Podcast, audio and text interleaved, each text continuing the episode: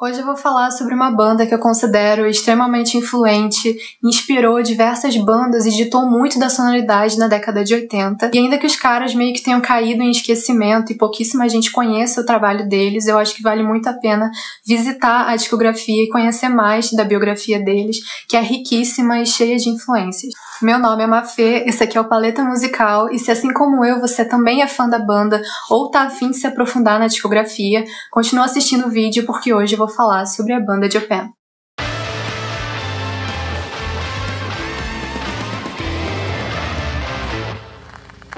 Para começar a falar sobre o Japan, temos que voltar para 1974 em Catford, no sul de Londres, na Inglaterra. Os irmãos David, que em breve se tornaria David Sylvian, e Stephen Bett, que também mudou seu nome depois para Steve Jensen, compartilhavam da mesma paixão pela música e o desejo de se tornarem grandes artistas, mas eles nunca quiseram alcançar um público muito grande, nunca quiseram fazer uma sonoridade muito mainstream. Eles queriam fazer uma música complexa o suficiente para ser apreciada apenas por um grupo muito específico de pessoas. Então, eles tiveram a ideia de formar uma banda. Inicialmente, isso era para ser só uma diversão pós-escola, mas acabou que as coisas foram ficando um pouco mais sérias. Eles convidaram um colega de escola, o Anthony, que em breve mudou seu nome para Mick Karn, e um ano depois convidaram também outro colega de escola, o Richard Barbieri, que muita gente deve conhecer por causa do Porcupine Tree, e ele teve também vários outros projetos no meio do rock progressivo, ele é um grande artista. Ele entrou como o tecladista oficial da banda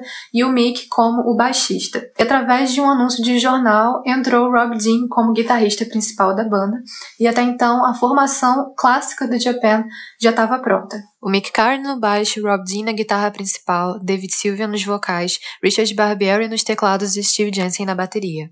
Então a banda já estava formada e já estava pronta para começar a competir em concursos de música locais. Nome Japan, que é uma coisa bem curiosa e que muita gente deve se perguntar o porquê que uma banda tem o nome de um país.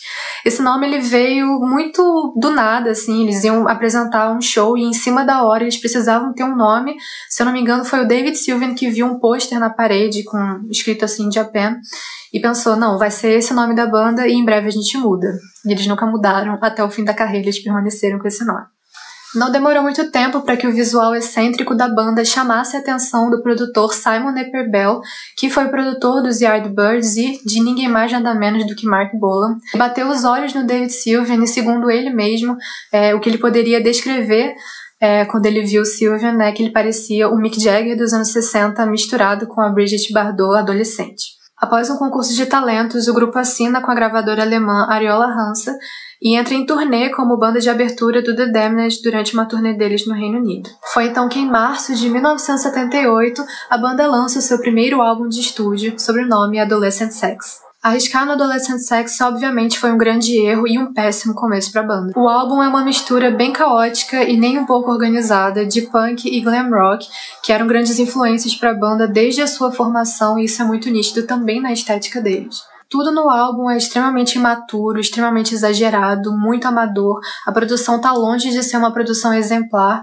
né? Estamos falando aí também de músicos que eram extremamente jovens e estavam influenciados ali por uma época que não estava batendo com o momento em que o álbum foi lançado. Porém, eu particularmente me apaixonei muito por toda essa mistura. Eu acho o álbum extremamente divertido e a dica que eu dou para entrar né, na discografia do Japan é exatamente essa. Tem que entrar de cabeça aberta porque os caras começaram de um jeito e terminaram de um jeito completamente diferente. E é óbvio que a primeira fase tem umas farofas, mas se você não avaliar muito pelo lado técnico do álbum, dá para se divertir bastante com essa experiência. E é por isso que eu vou indicar três faixas que eu acho que resumem bastante a essência do álbum para quem ainda não conhece e tá afim de entrar dentro da discografia da banda.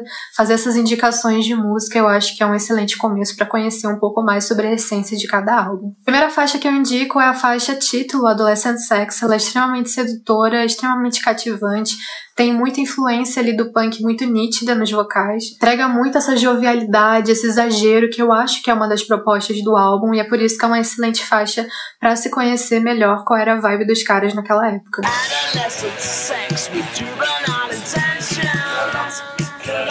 Segunda faixa é a faixa Performance, essa é a faixa mais funk do álbum, tem um groove maravilhoso do baixo do Mick Carr. Um extremamente charmoso e marcante e principalmente uma letra que eu acho extremamente divertida. As letras desse álbum elas são extremamente nonsense, eu tenho certeza que elas estão falando sobre o mesmo assunto, que é o que o título do álbum sugere, mas as composições ali estão bem confusas, mas eu acho que essa letra dá para entender bastante sobre o que, que ela tá falando e eu acho ela bem divertida também.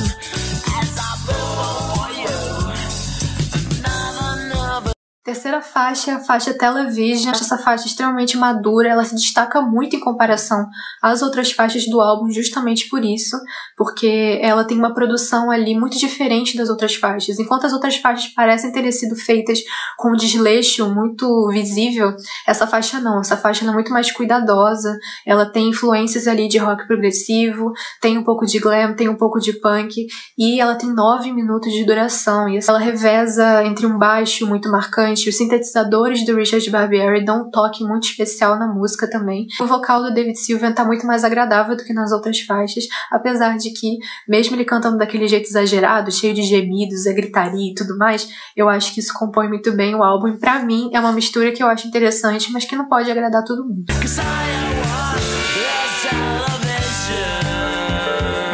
O álbum foi um fracasso comercial porque ele surgiu numa época em que não estava favorecendo muito ele sonoramente. A gente está falando aí de 1978, ou seja, uma era pós-glam e pré-Blitz Club, que para quem não sabe é a era dos New Romantics ali, que surgiu no iníciozinho da década de 80. Então, 1978 é um ano onde a música já estava mudando bastante, a década estava quase virando e o som dos caras foi visto como cafona, é, todo aquela, aquele visual e aquela estética que eles tinham já estava totalmente fora de de moda. Mesmo com esse fracasso enorme na Europa, a banda conseguiu conquistar um grupo muito grande de pessoas no Japão. Não me pergunte por quê, né? Lá eles criaram fãs muito fiéis que, de certa forma, incentivaram muito a banda a não desistir logo no começo e a dar continuidade às suas atividades. Também vejo isso como um grande motivo para o David Sylvian criar essa paixão que ele criou pela cultura oriental, que é uma coisa que fica muito evidente lá no último álbum da banda, mas a gente ainda vai chegar lá. Aquele mesmo ano, seis meses depois do lançamento de seu álbum de estreia, o Japan dá continuidade aos seus trabalhos e lança seu segundo álbum de estúdio, Obscure Alternatives. Com um amadurecimento muito visível, esse álbum mistura elementos do punk, glam rock, art rock, funk e até mesmo de reggae. As três faixas que para mim eu acho que resumem bastante a essência do álbum seriam em primeiro lugar a faixa Love is Infectious, essa faixa é a cara do post-punk, ela tem um refrão extremamente marcante. Os vocais do David Sylvian estão desleixados, mas também não tem um exagero tão grande assim. E o refrão ele é cantado em grupo e eu acho que isso é, ajuda também a faixa a ficar na cabeça, porque aquele refrão ficou por muito tempo na minha cabeça e eu acho a música assim extremamente cativante. Eu gosto muito dela e eu acho que ela resume também muito bem é, a essência desse álbum.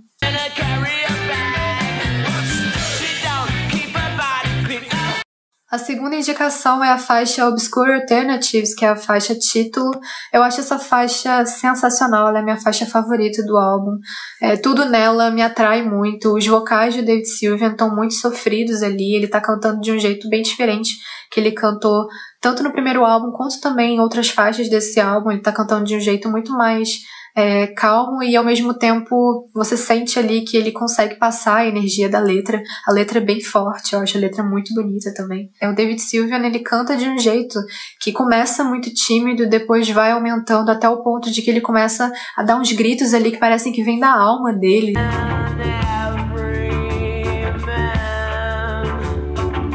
E a terceira faixa seria a faixa The Tenant. É um instrumental intenso de 7 minutos que entrega ali é, um show de sintetizadores no começo, depois ela é acompanhada por um piano extremamente melancólico e as guitarras do Rob Dean no fundo, meio etéreas, assim, dão uma, uma atmosfera muito diferente para a música. Eu acho ela maravilhosa. É realmente é uma faixa muito interessante para conhecer mais sobre o álbum e fica aí a minha indicação.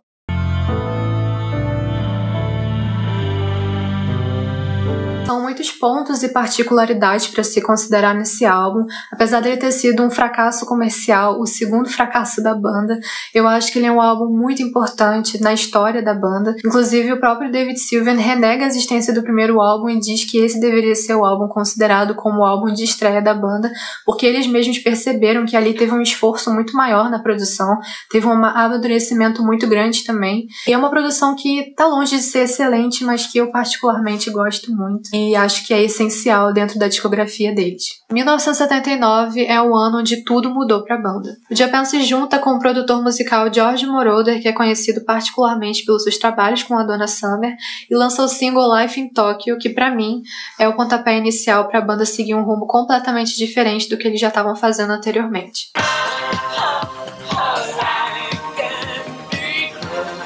A bateria precisa do Steve Jensen, o baixo oscilante do Mick Carney alinhado com o saxofone e as linhas de sintetizador extremamente frias e monótonas do Richard Barbieri compõem toda essa atmosfera da faixa e serviu de base para o que a banda iria produzir no seu álbum seguinte. Apesar da música ser extremamente contagiante e bem executada, ela não fez muito sucesso na época e precisou ser relançada duas vezes até finalmente ela se tornar um hit só em 1982.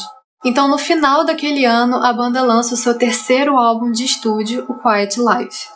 O grupo demonstra um domínio muito maior e noção bem exata do que eles queriam fazer, tendo um aumento exponencial no controle artístico e também na qualidade do álbum. Quiet Life também marca ali a primeira colaboração da banda com o produtor musical John Panther, que foi inclusive o produtor do Roxy Music no álbum de 1974, Country Life. Aqueles sintetizadores bem em evidência que Richard Barbieri produziu durante o álbum, ele serviu para ser uma ponte entre o post-punk e a new wave, inclusive colocando a banda como um dos precursores compositores da New Romantic. Para conhecer melhor essa atmosfera do álbum, então eu vou continuar aqui com as minhas indicações.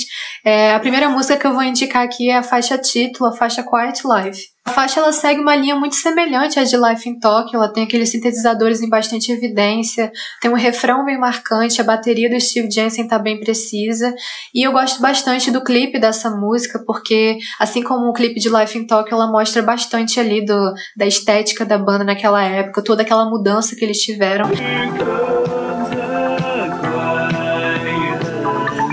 A segunda faixa que eu indico é a faixa Fall in Love with Me. Essa faixa eu sinto que ela destaca bastante a guitarra do Rob Dean, ela tem uns elementos ali de punk, ao mesmo tempo que ela consegue também ser um pouco synth pop. Enfim, eu acho que ela é uma faixa interessantíssima para mim, ela é a melhor faixa do álbum.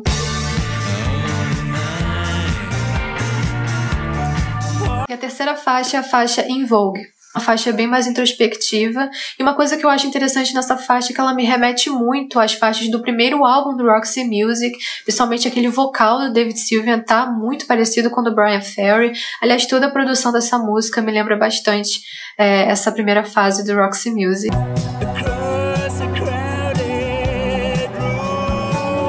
Apesar do álbum ter uma qualidade muito maior e ser muito mais criativo em comparação aos álbuns anteriores, isso infelizmente não foi o suficiente para que ele chegasse muito longe e meio que foi por isso que a gravadora alemã Ariola Hansa resolveu cortar as atividades com o Japan, fazendo com que eles assinassem com a Virgin Records. Japan teve que passar por esse processo de evolução e crescimento pessoal de cada membro, e eu sinto que todo esse processo resultou no Quiet Life. Eles passaram muito tempo fracassando, tendo fracasso atrás de fracasso.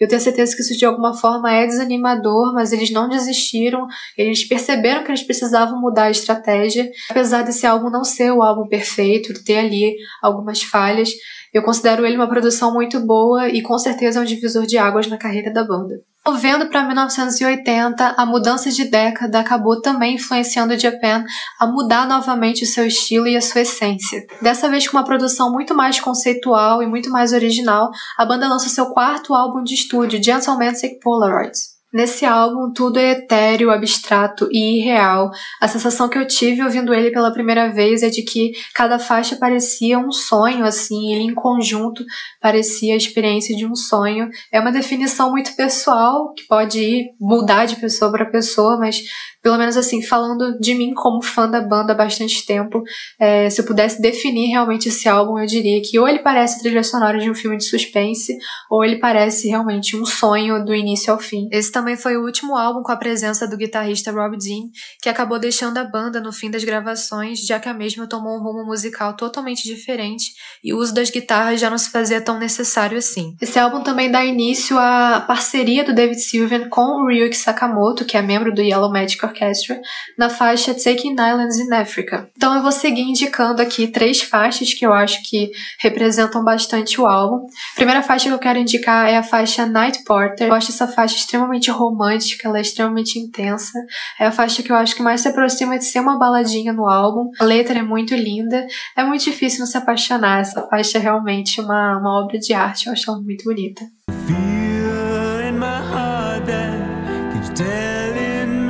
Segunda faixa que eu indico é a faixa My New Career. Acho que essa faixa ela explora muito bem o baixo do Mick Carney. Eu acho essa linha de baixo muito interessante. É, ela trabalha muito bem também com os vocais do David Sylvian.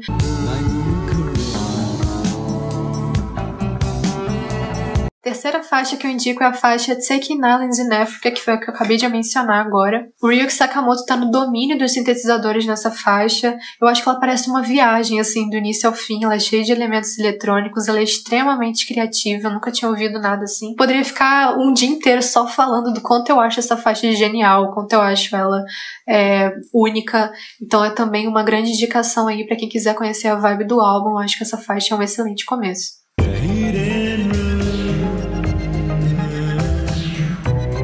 Chegamos em 1981, onde é lançado o último álbum de estúdio da banda, o Teen Drum. Esse álbum praticamente ele é a representação ali do fascínio e da paixão que o David Sylvian tem com a cultura oriental. Isso fica muito nítido nos toques, né, de música oriental que tem ao longo das faixas no álbum, principalmente na capa, que é icônica, né, o David Sylvian ali comendo arroz com um pôster do Mao Tse Tung atrás dele. Ele foi conhecido aí como o, a obra-prima da banda, né, tipo o maior álbum dele deles e eu não tenho como discordar. Realmente o álbum ele é impecável, uma aula de pop experimental.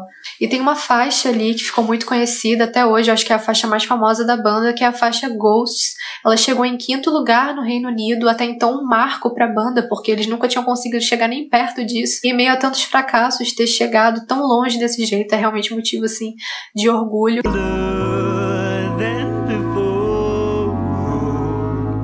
Esse álbum foi extremamente influente naquela época, influenciou diversas bandas, foi inclusive uma influência primária para o Tears for Fears na sua produção de estreia, o The Hurting. Mostrou a banda finalmente encontrando a sua identidade. Eu vou trazer à tona agora é, essa questão da identidade deles, que eles lutaram muito para conseguir e agora finalmente eles se tornaram o que eles sempre quiseram ser, que era uma banda de art rock e pop experimental. Quero começar indicando a faixa Talking Drum. A faixa já começa com o baixo fretless do Mick Carney e a bateria marcante do Steve Jensen que tem uns ruídos, o que ajuda a dar essa sensação estranha que a música tem. Quando eu ouvi essa faixa com mais atenção, eu me apaixonei completamente por ela. Até hoje, assim, acho que eu nunca consegui cansar dessa faixa, porque cada vez que eu escuto eu acho um elemento que me interessa mais ainda nela.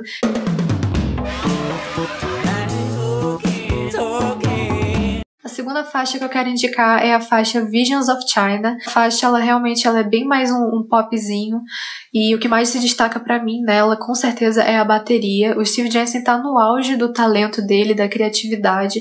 E tem inclusive um, uma partezinha da música, alguns segundos, que são dedicados só para um solo de bateria. Inclusive, ela tem um clipezinho que eu acho muito fofo também.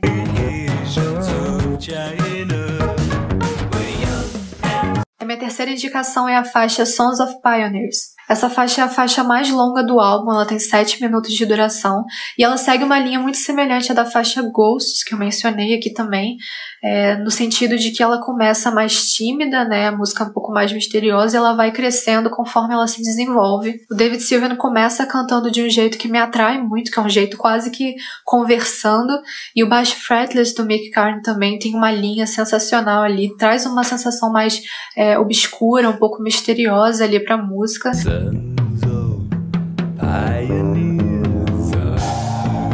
vez que eu ouvi o Teen Drum, eu detestei o álbum, porque ele realmente é um álbum muito 880. Por ele ser muito original e ser muito diferente, né? A gente acaba levando a nossa bagagem musical junto na hora de ouvir um álbum e quando se depara com uma produção dessas assim, ou você vai gostar muito dela ou você não vai gostar nem um pouco, porque ela é um pouco difícil de digerir no começo assim. Tinha uma mente um pouco fechada naquela época quando eu fui ouvir o Teen Drum pela primeira vez, acho que tem uns quatro anos atrás, e eu não gostei nem um pouco, eu passei muito tempo não gostando do álbum. Comecei a insistir nele e comecei a perceber que ele era um álbum sensacional do início ao fim, e hoje em dia eu sou apaixonado por ele. Também digo que para apreciar esse álbum tem que ir de cabeça aberta, gente. Não adianta, se você é dessas pessoas que vive numa bolha musical, que acha que só o mundinho ali das músicas que você escuta é o que vale, nem tenta ouvir a discografia do Japan, inclusive, porque não é para você. Em 1982, a banda embarca em duas turnês,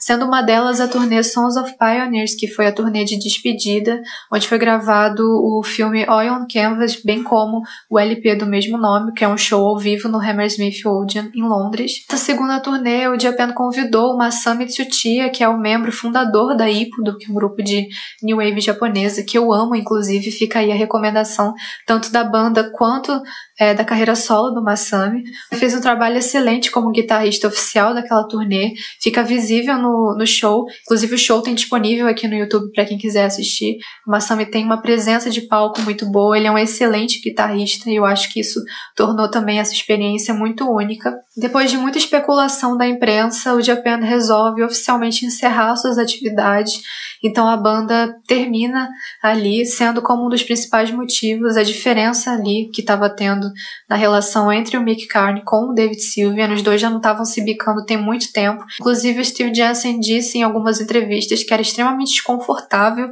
chegar no estúdio para gravar e os dois nem se olhavam na cara. Eles estavam com problemas muito nítidos ali envolvendo questões é, de uma ex-namorada do Mick Carney ter se envolvido com David Sylvian depois. Enfim, várias outras, vários outros aspectos e divergências que eles estavam tendo. Além de uma delas que eu acho que talvez seja a principal ali, que é o fato do David Sylvian não ser uma pessoa muito fácil de lidar. Praticamente os últimos dois álbuns do Japan foram só ideias vindas dele e que os outros membros acordavam. Segundo o próprio Richard Barbieri, a última vez que o Japan trabalhou como grupo, né, como uma banda mesmo, foi no Quiet Life. Depois disso, praticamente era só o David Sylvian que tinha as ideias dele, que jogava ali e meio que obrigava todo mundo a concordar com o trabalho dele. Todas essas questões foram desgastando ali a banda e no auge deles eles resolveram parar. Eu imagino que também porque prevalece muito aquela questão que eu mencionei de quando a banda estava se formando. Nunca quiseram ser uma banda muito famosa, ser uma banda ali extremamente conhecida. Fora também todas essas divergências que eu tenho certeza que ajudaram muito a desgastar a relação deles. Porém, no período de 1989 a 1991, o Japan se reúne sem o guitarrista Rob Jean para dar início a um projeto chamado Raintree Crow, lançando um disco sobre esse mesmo nome. O nome Raintree Crow foi escolhido para marcar uma ruptura com o passado do Japan, dando início a um projeto que renderia a longo prazo mais uns três álbuns. A sonoridade do álbum acabou sendo bem menos comercial do que eles estavam planejando, todos os membros acordaram em manter o nome de Japan a fim de obter um reconhecimento maior naquele álbum, já que o fato de que a banda estaria voltando depois de nove anos da sua dissolução seria ali uma notícia muito positiva tanto para os fãs quanto para a mídia, e isso iria também é, ajudar a promover o álbum.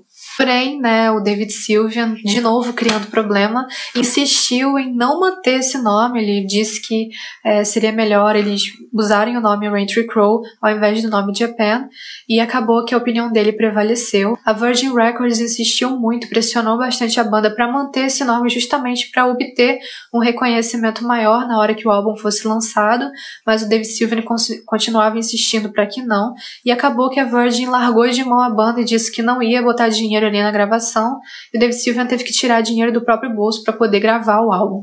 Devido a toda a tensão na produção desse álbum e também o tempo que eles levaram para produzir, o álbum demorou dois anos para ser produzido e todo esse estresse do David Sylvian de querer manter o nome ou não, acabou que quando isso tudo foi resolvido, ninguém mais tinha interesse em dar continuidade para o projeto e acabou que eles lançaram só esse álbum mesmo. Todos eles acordaram em não fazer a mesma coisa que eles fizeram nos álbuns anteriores do Japan, onde as opiniões do David Sylvian acabavam prevalecendo e isso criava um bloqueio criativo no resto da banda. Dessa vez eles iriam trabalhar todos em conjunto, todas as opiniões ali iriam prevalecer. Eles deixavam só uma fita rodando e iam tocando da maneira que eles achavam melhor. Por isso também que o processo né, de produção do álbum foi um pouco longo, porque eles foram fazendo tudo de uma maneira bem improvisada. Segundo o próprio Richard Barbieri, isso é uma coisa que eu concordo também, a sonoridade do álbum é bem mais experimental, bem orgânica, bem terrena. Eu, sendo muito sincero, esse álbum não me atrai em praticamente nada. Assim, se eu ouvir esse álbum três vezes foi muito. É, eu acho ele um álbum bem melancólico e também o fato de que é, realmente não era para dar continuidade a projeto nenhum e que a banda realmente deu um ponto final para as atividades em grupo, vendo ali que realmente era impossível eles permanecerem com trabalhos em conjunto, também me dá uma certa tristeza ali por eu ser fã da banda também. É óbvio que eu queria que eles tivessem continuado de onde eles pararam, com o nome de Japan, poderiam ter tido produções interessantíssimas ali na mesma linha do Teen Drum, talvez não dizendo para eles fazerem um álbum igual, mas seguindo essa linha de pop experimental, já que era uma identidade que eles tinham encontrado. Então, todas essas questões acabam mexendo bastante comigo e eu acho que é por isso também que eu não tenho muita familiaridade com esse álbum. E é por isso também que eu não vou me estender muito em relação a ele, indicar faixas e tal. Talvez a única faixa aqui, para não passar despercebido, que eu vou indicar é a faixa Black Water, que foi o único single do álbum muito bonita, ela inclusive teve um clipe que é tão bonito quanto a faixa. É, eu gosto demais dela e é a única faixa do álbum que eu realmente escuto com frequência. Ela é bem tristinha, assim, é uma das músicas mais tristes que eu já ouvi na minha vida, mas isso não tira a beleza dela. Então, fica aí de recomendação para não passar em branco, né?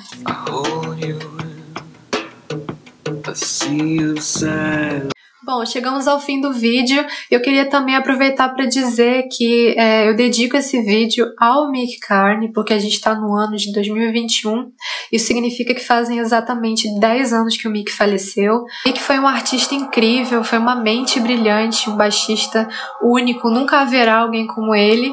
E eu faço o possível como fã para manter o legado dele vivo, passar para o máximo possível de pessoas aí é, quem ele foi e para que ele seja cada vez mais reconhecido. Aproveito também para indicar também a carreira solo dele, ele fez trabalhos incríveis ali, ele também teve os trabalhos paralelos e um deles que eu gosto muito, para quem gosta de Bauhaus, ele teve um projeto chamado Dallas Car com o Peter Murphy, que é sensacional do início ao fim. Eles têm o álbum lá, o The Waking Hour, que é ó Maravilha. Então é isso. Espero que vocês tenham gostado. É, não esqueçam de comentar aqui também para a gente ter um feedback e saber se tem outros fãs de Japan aqui também. Eu espero que de alguma forma eu tenha instigado vocês a ouvir a discografia dessa banda maravilhosa, porque eles merecem muito reconhecimento. Não esqueçam também de conferir os outros vídeos aqui do canal. As meninas fizeram trabalhos incríveis aqui, tem vídeos interessantíssimos. E a gente se vê. Até uma próxima. Fui!